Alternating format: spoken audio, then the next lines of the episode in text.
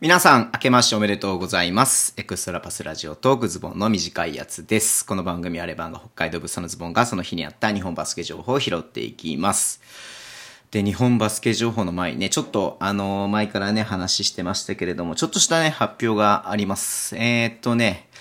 このズボンの短いやつがですね、えー、っと、一応今回で最終回ということで、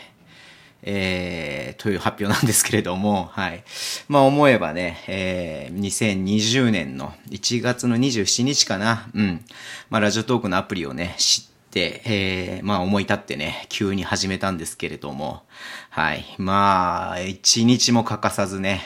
毎日日本バスケ情報をね、配信してきましたけれども、はい。このね、2020年が、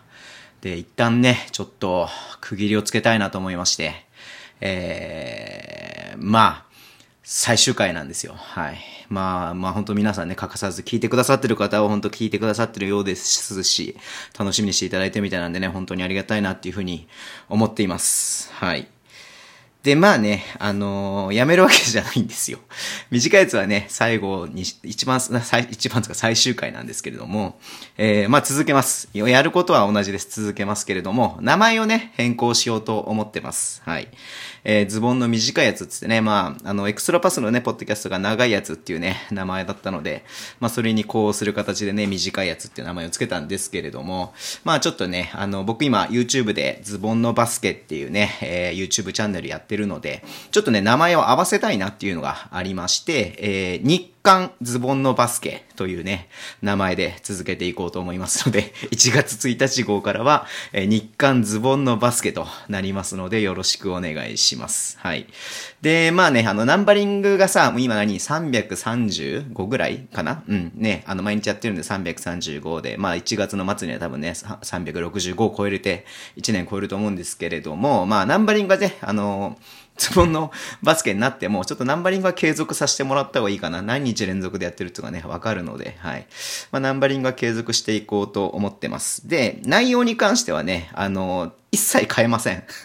一切変えないんで、あの、ただ名前が変わるだけだと思ってください。はい。日刊、ね、日刊ズボンのバスケでいきますんで、はい。で、もう一つだけね、変更する点がありまして、えー、まあ、人によってはね、ちょっとこれが、あの、気になる人がいるかもしれないですけども、今までね、気になるっていうか、その、なんつうの、あの、支障がある人がいるかもしれないですけども、えっ、と、エクストラパスのね、あの、ツイッターのアカウントで更新情報を、えーやってましたけども、一応ズボンのバスケの方に合わせたいんで、あの、ズボンの個人のね、えー、ツイッターアカウントの方で、えー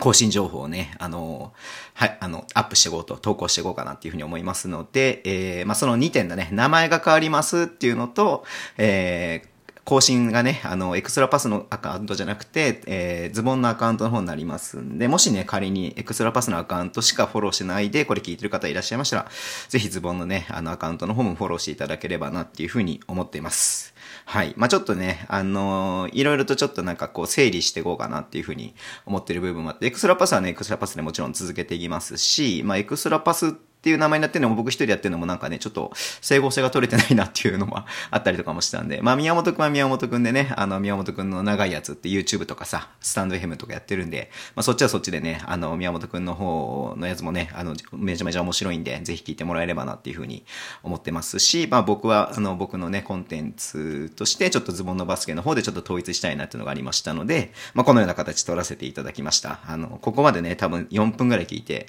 多分何とも思わない人は何とも思わないないと思いますし、あの、びっくりもしないと思いますし、はい。まあ、な、何の気もないです。本当名前が変わって、えー、ちょっとね、更新上、更新の仕方が変わりますってだけですんで、よろしくお願いします。まあ、引き続きね、一応死ぬまでやり続けようと思ってますんで、はい。やっていこうと思いますので、よろしくお願いします。はい。で、日本バスケ情報なんですけど、実はね、ごめんなさい。僕今これね、12月の31日の、えー、っとね、だいたい、午後の3時ぐらい、うん、に撮ってるんですよ。ちょっとね、この後の時間、ちょっと撮れないかなって思って、で、12月1日、あーごめんなさい、1月のね、1日になった時にね、アップしたいなって思うので、えー、ちょっとね、あのー今ニュースがあまりこうない状態なんで、えー、あんまり 今日はね、あの、ニュースのボリュームが少ないですけれども、まずね、えっ、と、あったのが、琉球ゴールデンキングスがね、あの、沖縄アリーナ作ってたじゃないですか。うん。で、ちょっと前、何日か前だったかにね、あの、えっ、と、昨日かな一昨日かなえー三河線がね、あの、こけら落としみたいな感じでやりますっていう風にね、ちょっとなんか出てたみたいなんですけども、今日正式にね、琉球の方から、なんかその辺のね、えー、オープニングシリーズみたいな感じのね、あれで、ちょうどなんかね、アリーナ、えー、初戦まで100日みたいなんですよ。この12月の31日がね。で、特設サイトがオープンしてっていうことでね、なんかその、いろいろと動画とかがアップされてますんで、ね、楽しみだよね。実は僕あの、那覇市の体育館行ったことないんでね、今まで使ってた体育館。うん。結構ね、ぎゅうぎゅうに人が入って、ね、すごいなんか圧がとかっていうのね、あの聞いてたんで行きたいなっていうふうには思ってたし、沖縄自体もね、すごくね、僕何回もあの旅行とかで行ってるんで行きたいなっていうふうに思ってたんですけども、ちょっとね、行く機会がなかったんですが、このね、沖縄アリーナね、沖縄アリーナね、楽しみっすよね。うん。多分1万人弱、なんかこれ見ると何人とは書いてないんですけれども、まあ50%の収容で4000人って書いてあるので、まあ1万人弱、8000人とかなのかなっていうふうに思うんですけれどもね、うん。すごいちょっと楽しみだよ、楽しみだよねっていうかね、もうだって沖縄ってその数でさ、マイゲームマイゲームやるわけでしょ？うん、すごいよね。だ収益も上がるだろうし、よりね、認知もされるだろうし、うん、沖縄のスポーツといえば、みたいな感じにね、多分なると思うので、より、